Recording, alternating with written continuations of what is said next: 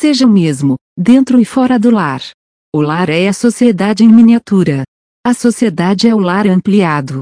Num e noutra, seja o mesmo, firme em sua palavra, seguro em seu pensamento, honesto em seus atos, calmo na confiança em si mesmo. O homem é o que é. E a manifestação externa reflete o estado minutos de sabedoria.